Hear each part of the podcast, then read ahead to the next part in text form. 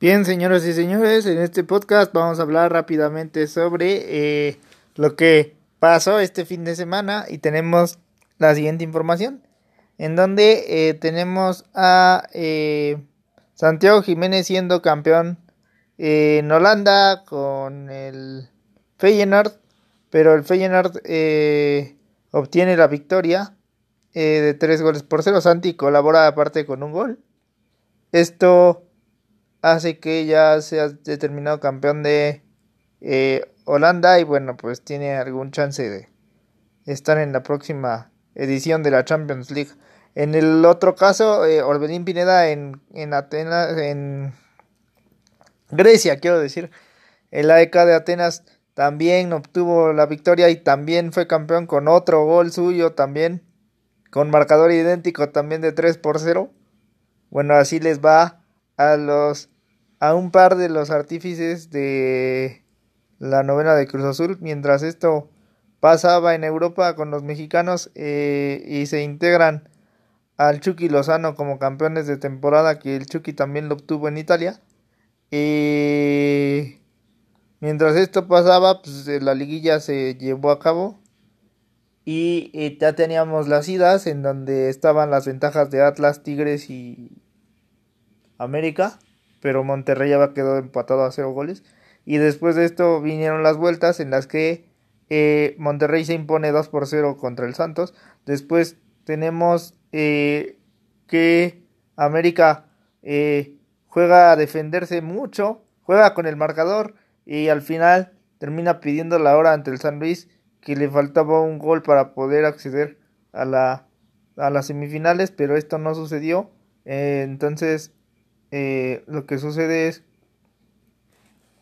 que finalmente eh, América mete un gol en el último minuto y entonces esto le da la oportunidad de pasar a semifinales con el marcador de 4 a 3 en el global cuando San Luis había arrancado demasiado bien y en aproximadamente 15 eh, minutos consiguió los dos goles en el primer tiempo y después de eso América le costó demasiado trabajo hasta los minutos finales del segundo tiempo. Y eh, con este 2-1 pues América llegó a la semifinal.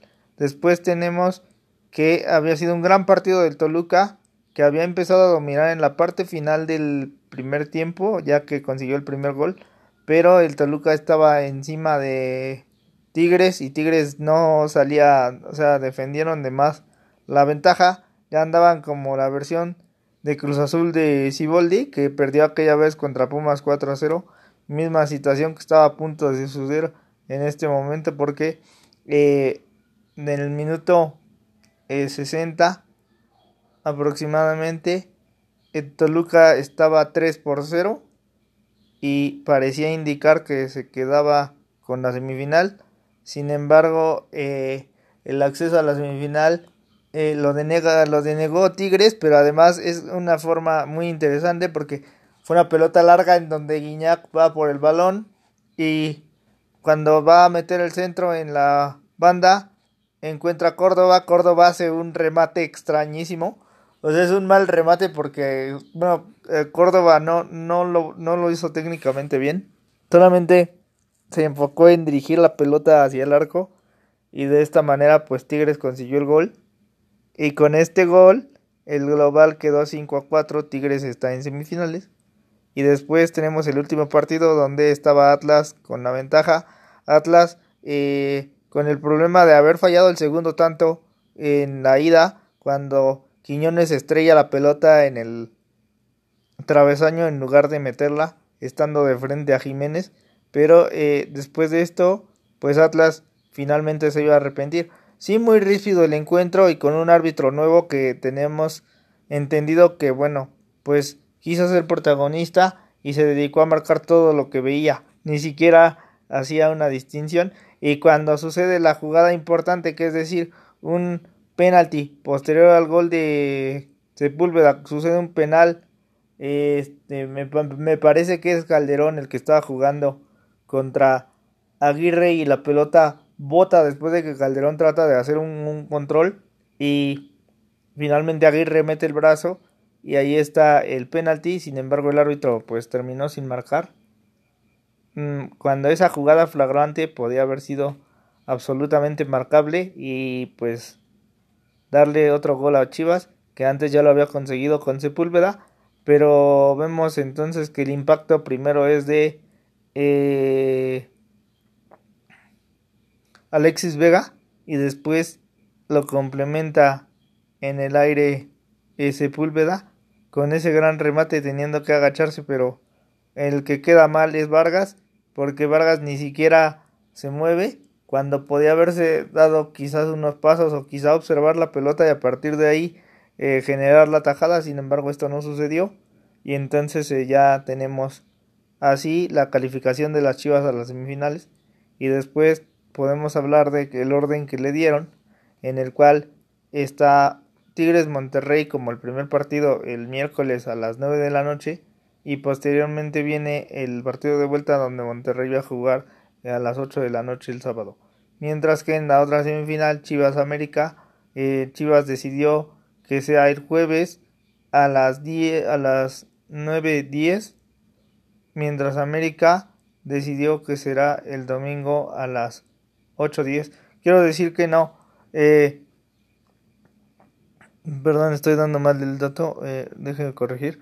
20, 2010, el horario del primer partido entre Chivas y América en Guadalajara a las 8 y 10, misma casi horario de aquí de la Ciudad de México cuando eh, pague la visita Chivas a la América y quedan como el a las 8 de la noche el domingo. Estos son los semifinales y bueno, si alguien quería emoción, pues finalmente llegaron los clásicos, ¿no? Pero podemos ver que les costó trabajo a todos y que todos en alguna medida sufrieron. Eh, si bien los que no se vieron también son América y Tigres, eh, pues podríamos decir que los más estables dentro de este eh, de esta forma de llevar a cabo los partidos, pues son tanto Monterrey como Chivas y probablemente ahí se dé una de las diferencias, aunque las múltiples circunstancias del partido las conocemos y pues puede pasar cualquier cosa. Hasta aquí el podcast de hoy se despide de ustedes Jorge Pérez. Bueno, vamos a hablar eh, sobre eh, el básquetbol en los últimos eh, partidos y tenemos que Filadelfia, a pesar de que iba ganando y ganó algunos cuartos, no terminó por superar a Boston. Boston gana 112-88, con esto califica a la final, es decir que va Boston contra el Miami Heat, mientras que del otro lado, como ya sabíamos, estaban los Lakers y quedó Denver, entonces van los Lakers contra Denver en la primera final del oeste y luego la final del este es el Heat contra Boston, es decir, Miami contra Boston. Y bueno, de aquí los pronósticos más aventurados y mejor elaborados hablan de que la final tiene que ser Lakers contra Boston, pero pues sabemos que eh, de acuerdo a lo que pasó en las series con los otros equipos, pues Miami puede dar pelea, eh, misma situación de Denver, pero bueno, Denver la tuvo cómoda hasta cierto punto con Phoenix, entonces así se encuentran las posibilidades de la NBA, se despide de ustedes Josué Pérez.